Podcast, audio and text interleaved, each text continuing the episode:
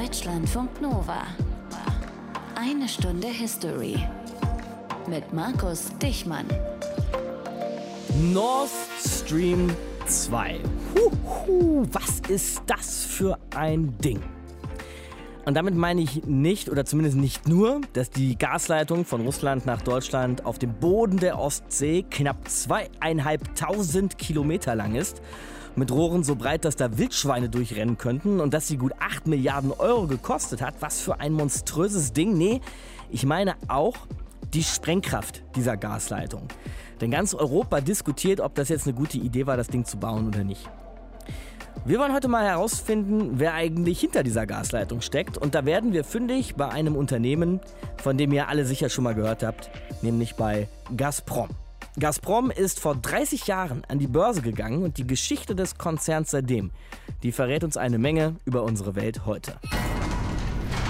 Aus den prallgefüllten Schatzkammern der Menschheitsgeschichte.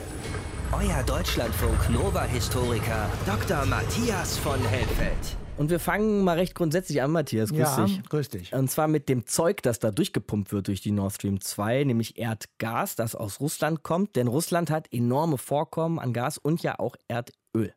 Und das wiederum hat enorme Bedeutung für Europa und natürlich speziell auch für Deutschland. Mhm. Diese riesigen Vorräte an allgemein gesagt fossilen Brennstoffen, die lagern natürlich vor allem in Westsibirien. Und die Menge an diesen Brennstoffen, die machen Russland zum zweitgrößten Rohölproduzenten nach Saudi-Arabien. Mhm. Etwa 10 Prozent der sogenannten Primärenergie kommt derzeit aus Russland. Es lagern dort Ölreserven von etwa, das ist natürlich nur geschätzt, 50 Milliarden Barrel. Und ein Barrel, das ist ein Fass mit 159 Litern. Also das, verdammt viel Liter. Wenn ja. du das jetzt multiplizierst, das erspare ich mir, dann sind das rund 16 Prozent der weltweiten Reserven. Gut, dann lass uns historisch werden, wie wir sonst auch immer machen. Wann fing man an, in Russland diese Schätze zu bergen? Das war ungefähr Mitte der 50er Jahre. Damals wurden in Sibirien eben Ölreserven gefunden. Vier Jahre später floss der erste Tropfen durch die Pipeline.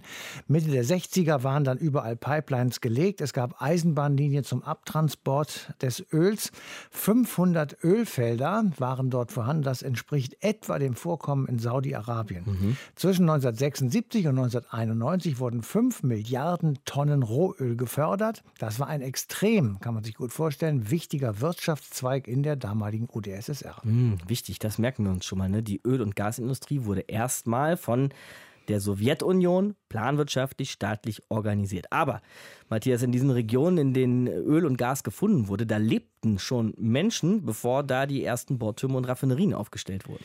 Ganz genau. Und in dieser besagten Region, da lebten das, was man nennt, die kleinen Völker des Nordens. Das sind und waren Schanten, Mansen und Nenzen. Mhm. Insgesamt etwa 30.000 Menschen. Und diese indigene Bevölkerung, die lebt traditionell vom Fischfang, ist klar, von der Jagd und natürlich von der Rentierhaltung. Und all das wird durch Öl- und Gasförderung natürlich schwer in Mitleidenschaft gezogen bezogen, in den vergangenen 25 Jahren gingen 20 Millionen Hektar dort verloren für Rentierweiden. Mhm. Jedes weitere Jahr noch einmal 500.000 Hektar. Und die Gründe dafür, dass das eben nicht mehr benutzbar ist, sind Lecks in den Ölleitungen, Verluste bei Bohrungen und Förderungen natürlich und durch den Bau von neuen Straßen, von Pipelines und Siedlungen, die allesamt notwendig sind, um eben das Öl zu fördern. Und wenn man einen Hektar zur Ölförderung nutzen will, dann muss man 15 Hektar zerstören.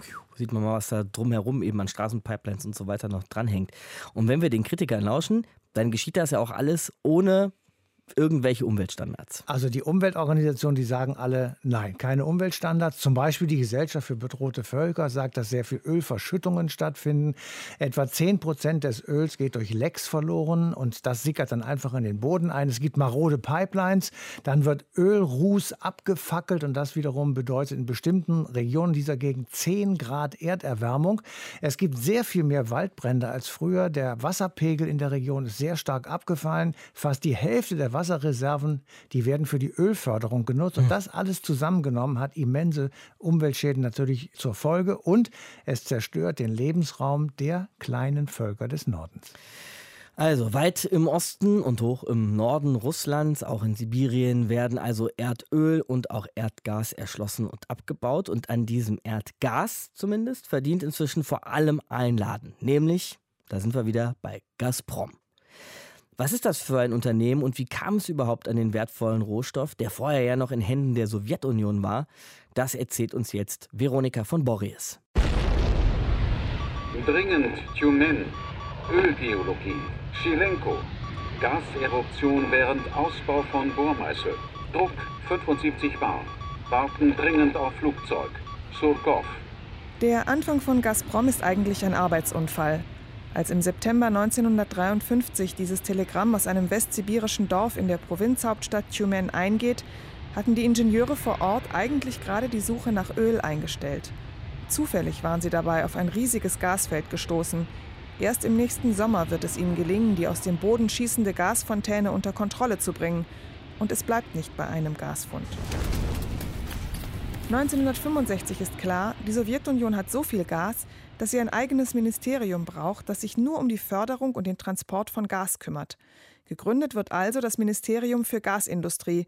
Gasindustrie heißt auf Russisch Gasovaya Pramyshlenost, kurz Gazprom.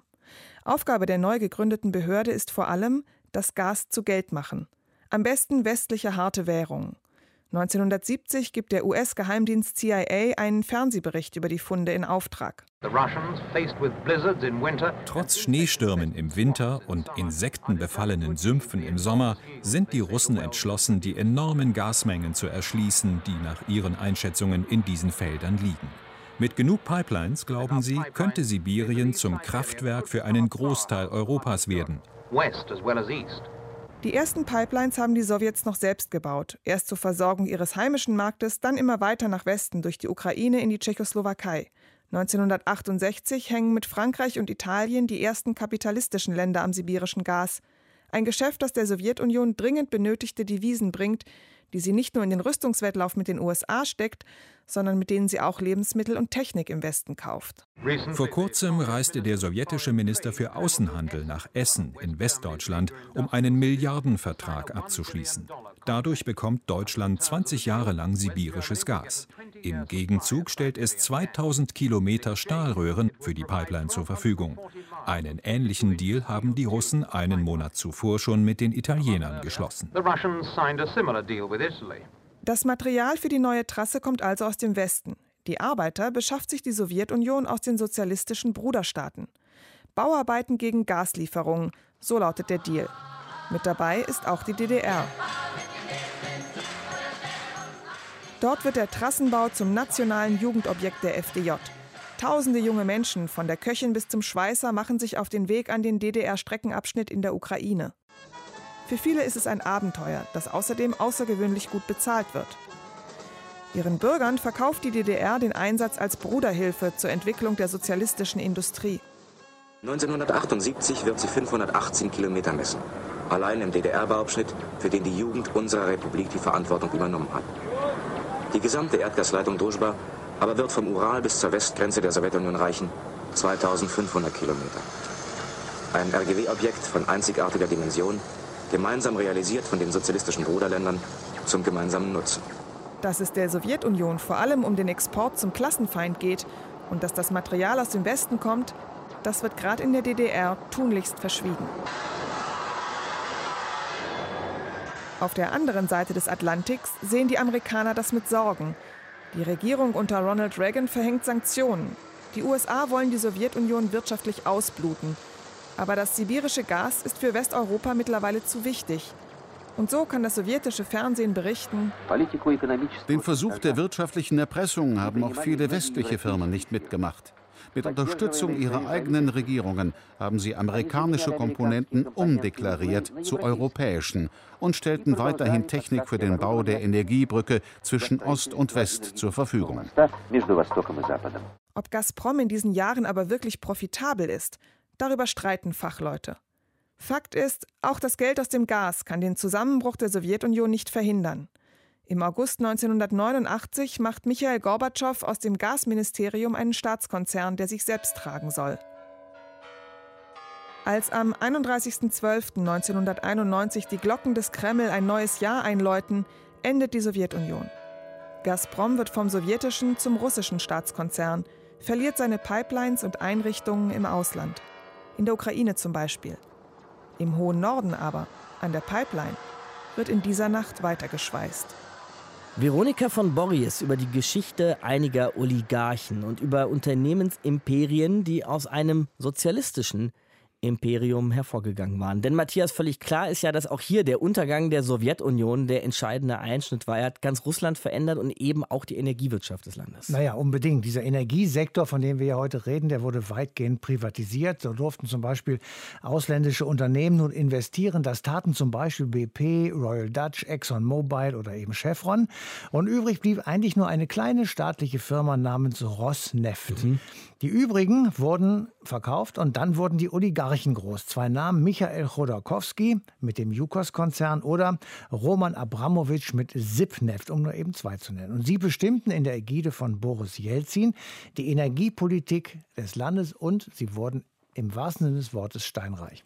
Das war Jelzin, aber wir haben ja dann schon mal eine Sendung über Wladimir Putins Amtsantritt als russischer Ministerpräsident 1999 gemacht dann seine Nachfolge auf Jelzin als Präsident im Jahr 2000. Und da war großes Thema, dass er es eben war, der diesen Oligarchen, die du ja auch gerade genannt hast, den Kampf angesagt hat. Ja, der Putin hat das gesehen und hat gesagt, die Machtkonzentration bei diesen Jungs, die ist ihm zu groß. Der Staat, der hatte in den Jahren zuvor seine Anteile an den Ölunternehmen verloren, weil er diese Anteile für Kredite gefändet hat. Und dann konnte er die Kredite nicht zurückzahlen, der Staat, also waren die Beteiligungen weg. Mhm. Das bedeutete, dass Ende 2003 etwa 75 Prozent der russischen Ölförderung auf fünf private Unternehmen entfielen. Mhm. Also hat der Staat eigentlich nichts mehr zu sagen. Aber Putin wollte den staatlichen Einfluss zurück zurück und jagte dann die Justiz gegen den Chef von Jukos, nämlich Michael Chodorkowski, wegen Steuerhinterziehung.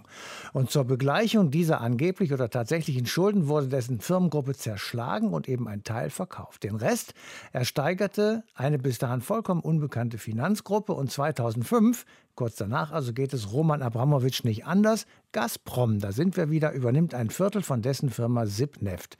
Damit wurde Gazprom zum Big Player im Öl- und Gasbusiness.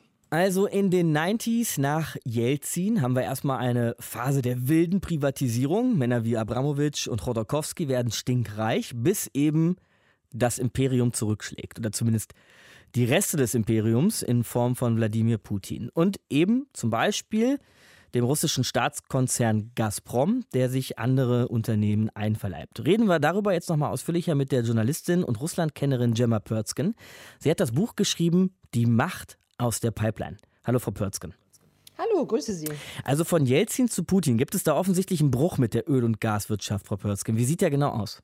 Ja, da gibt es natürlich einen sehr starken Bruch. Also mit dem Machtantritt von äh, Putin ähm, ist es natürlich so, dass sich das alles sehr wandelt.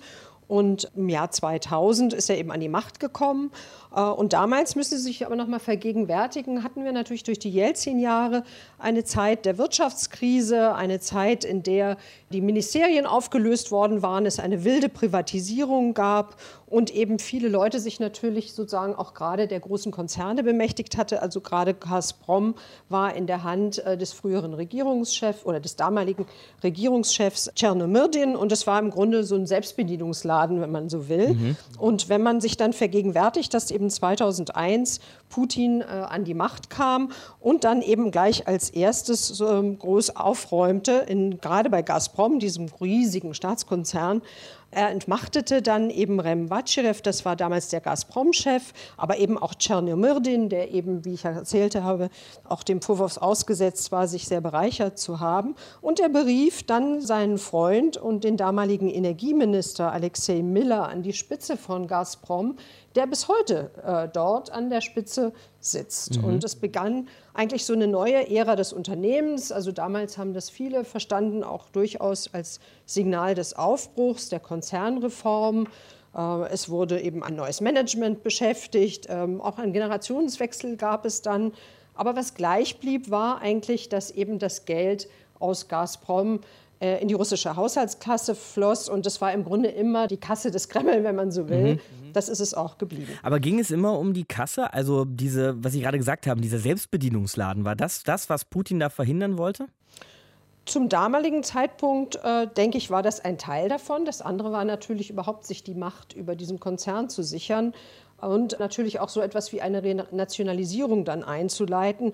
Sie haben das ja schon angedeutet, diesen Machtkampf mit Chodorkowski, das war der Chef von Yukos, dem zweitgrößten russischen Ölkonzern. Da denke ich, ist das Jahr 2003 eben tatsächlich der Wendepunkt nochmal dieses staatlichen Vorgehens gegen die sogenannten Oligarchen. Das sind Geschäftsleute gewesen, die sich in diesem Übergang der Sowjetunion zu dieser neuen russischen Zeit bereichert haben und eben doch unter durch sehr zweifelhaften Umständen auch durchaus äh, zu Milliardären aufstiegen, so eben auch Chodorkowski. Und es war damals eben so, dass Chodorkowski beabsichtigte, ein Aktienpaket in die USA zu verkaufen und durchaus auch politisch in den Konflikt trat mit Putin. Und der hat dann wirklich aus seiner Sicht jetzt durchgegriffen.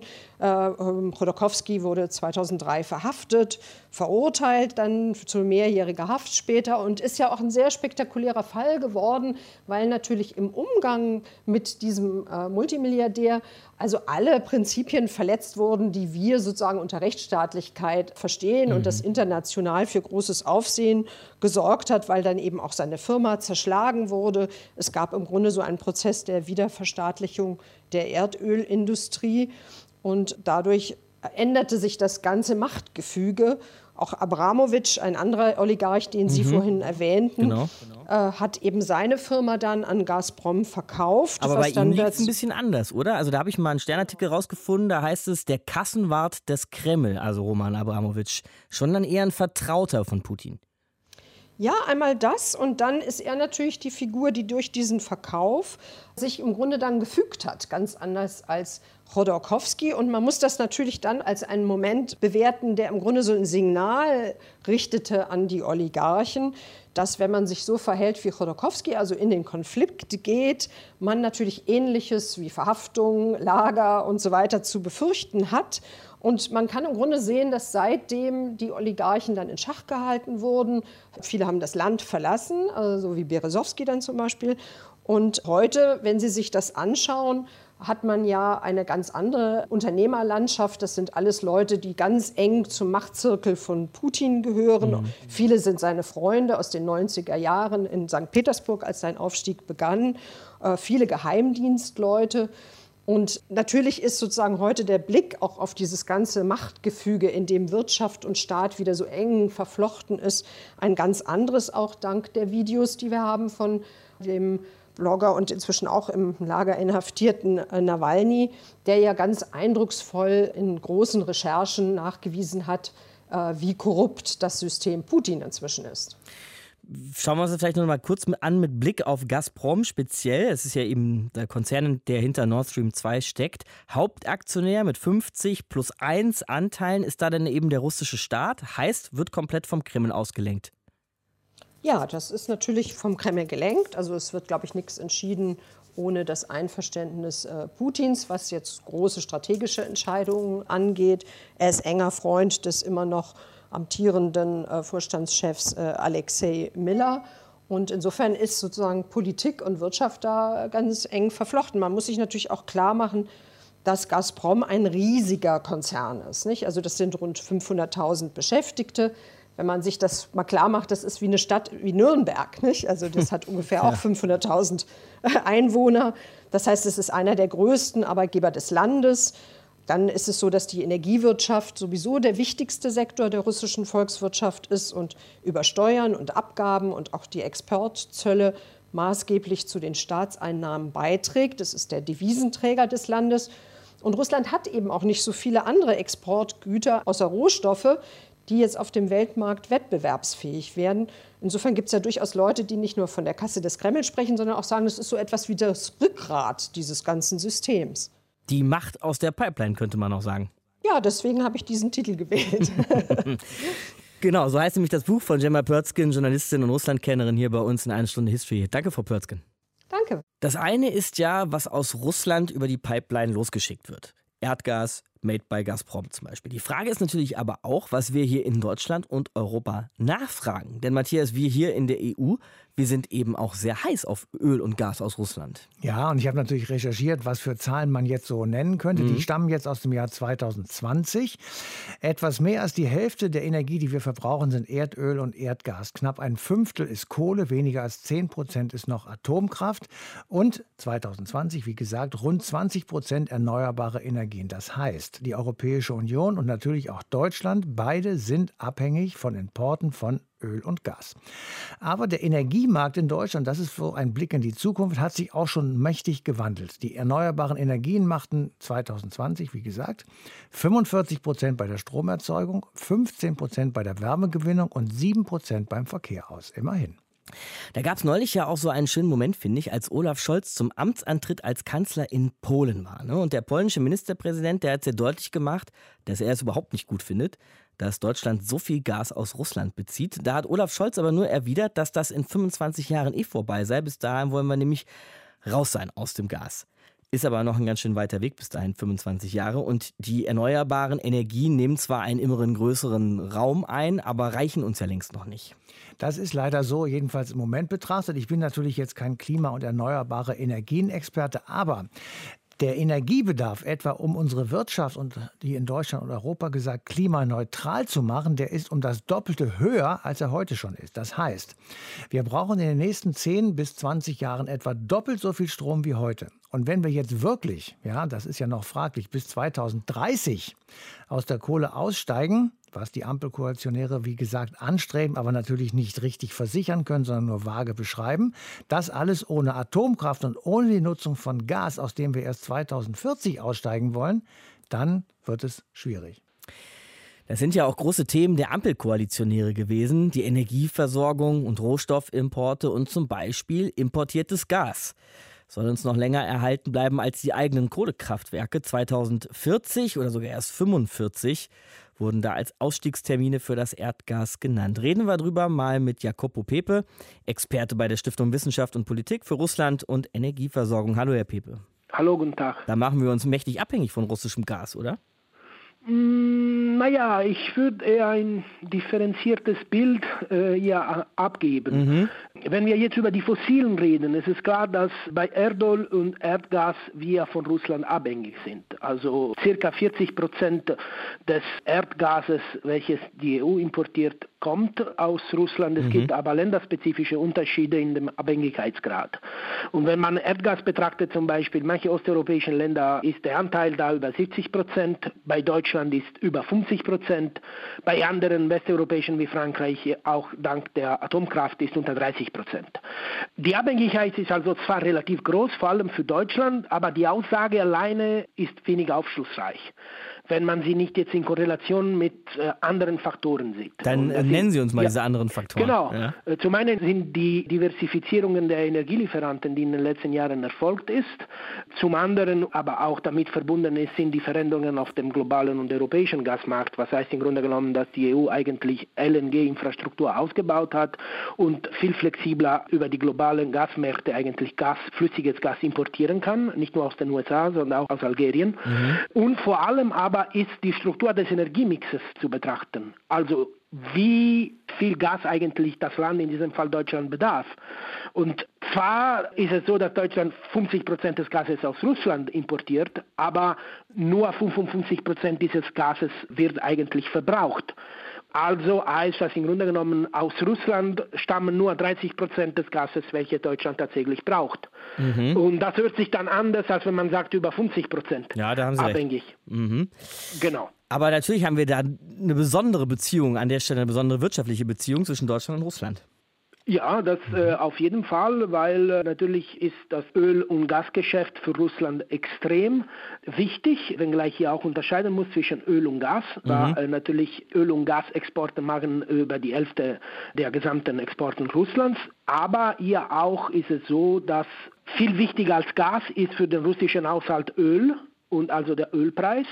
Nur sechs bis sieben Prozent des russischen Haushaltes äh, wird eigentlich durch Einnahmen aus dem Gashandel gedeckt. Mhm. Es ist aber so, dass natürlich insbesondere wenn mit Blick auf Europa und Deutschland, da die Infrastruktur bereits da ist, ist für Russland ein hoher Gewinn zu erwarten, wenn eigentlich reibungslos Gas nach Europa, nach Europa fließt und insbesondere nach Deutschland. Und also die Russen haben natürlich ein Interesse, dass es so bleibt. Mhm, aber jetzt ist natürlich mhm. gerade erst Großinfrastruktur geschaffen worden ne, durch Nord Stream 2. Also warum hatte man auch auf russischer Seite Interesse, diese enormen Investitionen aufzunehmen?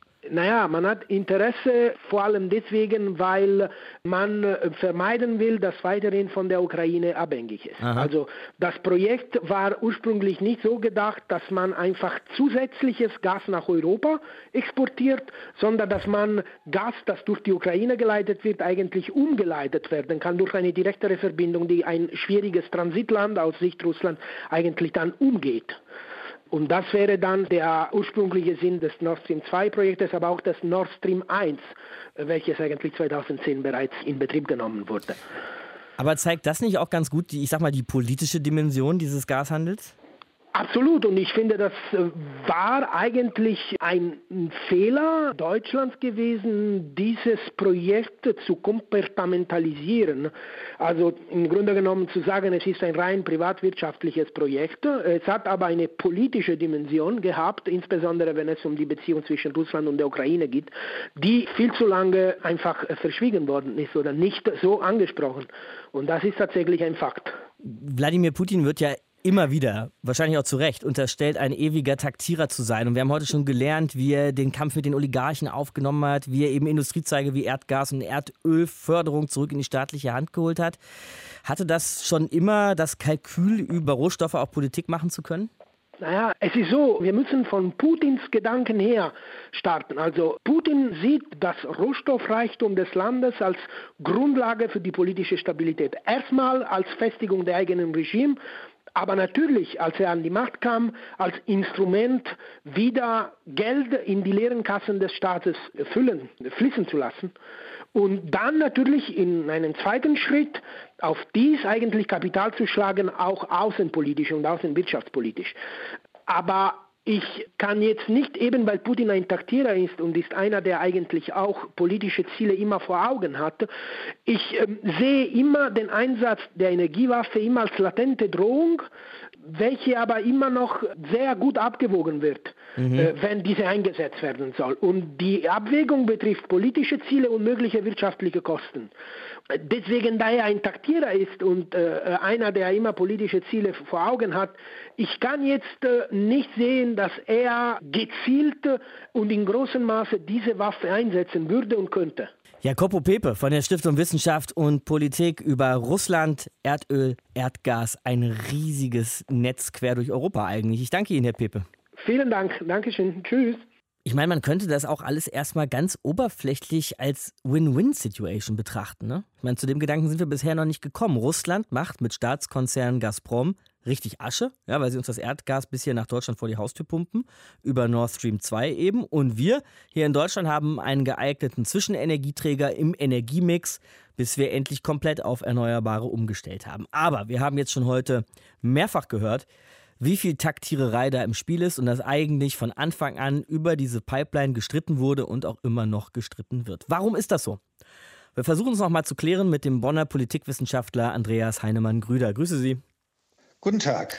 Es kommt mir irgendwie ambivalent vor, Herr Heinemann-Grüder. Auf der einen Seite geht man diesen riesigen Deal ein, dieses riesige gemeinsame Infrastrukturprojekt und gleichzeitig scheint die politische Stimmung zwischen Deutschland, vielleicht auch der EU und Russland auf der anderen Seite so schlecht zu sein wie lange nicht? Oder halten Sie das für eine zu pessimistische Einschätzung? Ja, die Situation ist außerordentlich angespannt wegen den russischen Militärmanövern an der russisch-ukrainischen Grenze und wegen mhm. der Destabilisierung auch in Weißrussland. Und es besteht eben ein möglicher Zusammenhang zwischen diesem militärischen äh, Waffengerassel und dem Gazprom oder Nord Stream 2 Projekt wo ja die Lizenzierung ausgesetzt ist und dass Russland Druck ausüben möchte, auch militärisch, um letztlich eine Lizenzierung zu erreichen. Mhm. Unsere neue Außenministerin Annalena Baerbock, die scheint da auch eine echte Reizfigur zu sein in russischen Medien. Sie sei die Hauptsensation im negativen Sinne, habe ich da eine Talkmasterin im staatlichen Fernsehen äh, zitiert gelesen. Und absolut ungeeignet sei sie, weil sie Russland gegenüber negativ eingestellt sei. Das heißt, unsere neue Bundesregierung scheint jetzt zumindest erstmal mit ihrem Antritt alleine dieses Pulverfass nicht in den Griff zu kriegen. In der Vergangenheit war es ja so, dass äh, trotz der Annexion der Krim und der Intervention im Donbass die Pipeline Nord Stream 2 äh, von der CDU und von der SPD befürwortet worden ist, von der Großen Koalition. Mhm. Und jetzt die Befürchtung besteht, dass die Grünen so eine Art von Vetomacht einlegen. Die SPD ist nach wie vor eigentlich dafür und dass die Grünen aber möglicherweise dann eben doch noch aus ökologischen Gründen, klimapolitischen oder energiepolitischen Gründen, aber auch wegen der Kritik an Putin diese Pipeline verhindern können. Und insofern versuchen sie den Druck äh, erheblich zu erhöhen. Wie sensibel man da in Russland darauf reagiert, eben auf diese Kritik an Nord Stream 2, zeigt doch aber im Umkehrschluss auch, welche Bedeutung die Pipeline für Russland hat, oder?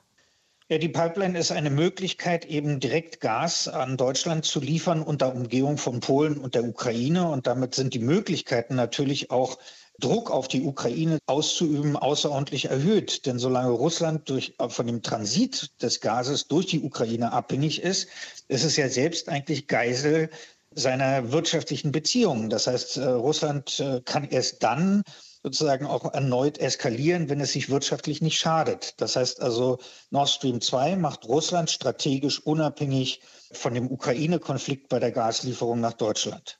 Sie haben ja auch schon beschrieben, wie diese Militärmanöver an der russisch-ukrainischen Grenze, diese Säbelrasseln haben Sie, glaube ich, gesagt, wie das Druck machen soll Richtung Westen, die Pipeline endlich in Gang zu bringen. Können Sie uns das vielleicht nochmal genauer skizzieren? Also was sind da so die Ziele, die Russland verfolgt? Ja, Russland betreibt Eskalationsdominanz. Das heißt, es geht davon aus, dass im Westen die Furcht vor einem Krieg so stark ist, dass zum Schluss alle sagen, nichts ist wichtiger als Frieden und deswegen müssen wir Russland das geben, was es möchte, um eben einen Krieg zu verhindern. Mhm. Und was möchte Russland? Russland möchte natürlich äh, Nord Stream 2 lizenziert bekommen, weil da ist auch viel investiert worden. Und es möchte zweitens eine Zusicherung, dass es keine NATO-Mitgliedschaft der Ukraine gibt. Und letztlich hat Russland auch angekündigt, äh, de facto, dass es aus diesen ganzen Verhandlungsformaten aussteigen will. Das heißt also, der Donbass vielleicht nicht annektiert wird wie die, wie die Krim, aber einen ähnlich äh, unabhängigen Status erreicht wie, wie andere de facto Regime auch schon, also wie Nordossetien, Abkhazien oder Transnistrien. Das sind die Ziele. Mhm. Kann man jetzt da über Umwege eigentlich auch noch die Situation an der polnisch-belarussischen Grenze mit an Bord nehmen? Grundsätzlich geht Russland im Moment davon aus, dass der Westen geschwächt ist. Und zwar, weil wir eine schwache Bundesregierung haben, die in sich auch noch gespalten ist. Wir haben gleichzeitig eine außerordentlich geschwächte EU weil auch Deutschland diese Führungsrolle in der EU nicht wahrnehmen kann. Und drittens gibt es äh, Spannungen auch oder Interessengegensätze zwischen Europa, Deutschland auf der einen und den Amerikanern auf der anderen Seite in mhm. Bezug auf Nord Stream 2. Und diese Schwächesituation zuzüglich zur Instabilität in der Ukraine nutzt Russland aus und sagt, äh, je mehr wir eigentlich äh, unser Gegenüber destabilisieren können, umso mehr werden die eigentlich alles tun, um aus dieser Situation wieder herauszukommen. Das heißt, es ist der Versuch, Druck auszuüben, weil die Angst vor den politischen Folgen der Destabilisierung, also Wiederholung zum Beispiel Flüchtlingskrise 2015 in Europa so groß sind, dass dann alles getan wird, um äh, das zu verhindern. Mhm. Hängt also eben doch alles miteinander zusammen in einem großen Antagonismus, sage ich mal, gerade zwischen Russland und der EU. Insofern gehe ich jetzt nochmal zum Anfang zurück, Herr Heinemann-Grüder. War das Verhältnis in den letzten Jahren mal so schlecht, wie es aktuell ist? Also das Verhältnis ist, glaube ich, noch nie so schlecht seit mal, der Hochphase des Kalten Krieges gewesen. Wow. Also mhm. selbst unter Gorbatschow war das wesentlich besser und selbst in der Spätphase von Brezhnev war das wesentlich besser. Und zwar deswegen, weil damals äh, der Ost-West-Konflikt mehr oder minder eingefroren war und man wechselseitig die Einflusssphären respektiert hat. Das ist nicht mehr der Fall und keiner kann mehr gänzlich ausschließen, dass es nicht doch auch zu einer militärischen Konfrontation kommt. Zumal eben auch äh, diese militärische Nadelstichpolitik ständig betrieben wird. Es gibt keine Rüstungskontrolle mehr, keine vertrauensbildenden Maßnahmen mehr. Es gibt kaum mehr Gesprächskanäle. Und insofern ist das Eskalationsrisiko wesentlich höher. Und man muss auch sagen, die Sowjetunion hat während des Kalten Krieges eigentlich eher über die Satellitenstaaten, also in der Dritten Weltkriege geführt, aber eine direkte militärische Konfrontation, der ist man in der Vergangenheit aus dem Wege gegangen. Man sieht schon in Syrien, aber auch in Libyen und mit, mit mhm. privaten Militärfirmen, Russland ist heute militärisch wesentlich eskalationsbereiter, als es zu Sowjetzeiten der Fall war. Dann bringe ich vielleicht nur noch einen Gedanken ins Spiel, weil Sie ja auch gerade gesagt haben, dass so viele Gesprächskanäle inzwischen versiegt sind und da nichts mehr geht. Ist da nicht vielleicht so eine Pipeline, zumindest also wirtschaftlich miteinander im Geschäft bleiben, zumindest ein Gesprächskanal? Also die Befürchtung gerade der Osteuropäer, der Polen, der Balten, der Ukraine ist natürlich, dass äh, das Erpressungspotenzial durch Nord Stream 2 erheblich erhöht worden ist. Mhm. Und äh, das Argument, das ja in der Vergangenheit vorgebracht worden ist, also Wandel durch Handel ja, äh, genau. äh, und diese wirtschaftliche Verflechtung würde dann zu einer Zähmung der russischen Politik führen. Die so argumentiert haben, haben wir bisher äh, keinen Beleg dafür bekommen. Also ich glaube, durch Wirtschaftsbeziehungen letztlich zu einer politischen Annäherung zu kommen, das ist schiefgegangen. Das war auch ein bisschen die frühere Steinmeier-Politik.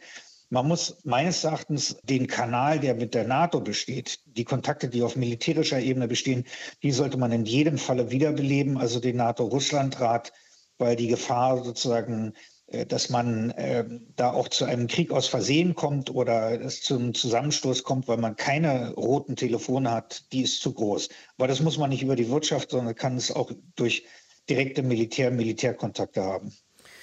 Für mehr Kommunikation plädiert Andreas Heinemann-Grüder und wenn es am Ende wieder über ein rotes Telefon sein sollte, der Bonner Politikwissenschaftler. Danke fürs Gespräch, Herr Heinemann-Grüder.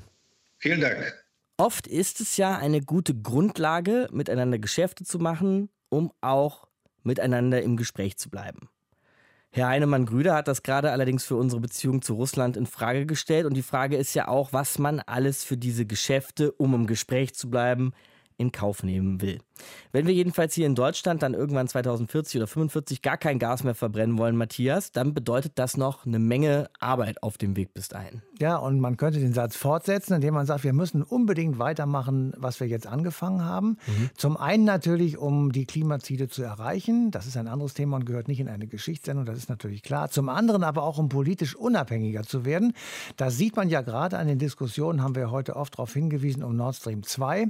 Da sieht man aber auch an dem Dauerbrenner, ob denn nun genügend Gas durch die Ukraine aus Russland kommend nach Europa fließt. Und das merkt man an der Debatte, was eigentlich passiert, wenn irgendwo irgendjemand irgendein Ventil zu oder auftritt und in Europa kein Gas mehr ankommen sollte. Aus diesen beiden Gründen und vielen anderen natürlich klimapolitischen ist es sinnvoll, sich politisch unabhängig zu machen. Und um das zu tun, müssen wir die erneuerbaren Energien massiv ausbauen. Danke dir, Matthias, für heute. Und ich stelle nochmal die Frage in den Raum, wie und worüber wir hier in Europa bis nach Russland in Zukunft eigentlich miteinander im Gespräch bleiben wollen, wenn wir eben nicht mehr über die Pipelines streiten. Naja, das ist dann eine Frage für ein andermal. Worüber wir jedenfalls heute schon sehr lange nicht mehr streiten, das ist über die deutsch-deutsche Grenze. Und deshalb müssen sich auch nicht mehr deutsche Soldaten auf der einen und deutsche Soldaten auf der anderen Seite gegenüberstehen. Nächstes Mal wollen wir uns hier aber eben mit einer dieser beiden deutschen Armeen ausführlicher befassen, als es noch zwei davon gab. Es geht dann um die Nationale Volksarmee der DDR, die NVA. Ich bin Markus Dichmann und sage bis dahin Tschüss. Deutschlandfunk Nova. Eine Stunde History. Jeden Freitag neu. Auf deutschlandfunknova.de und überall, wo es Podcasts gibt. Deine Podcasts.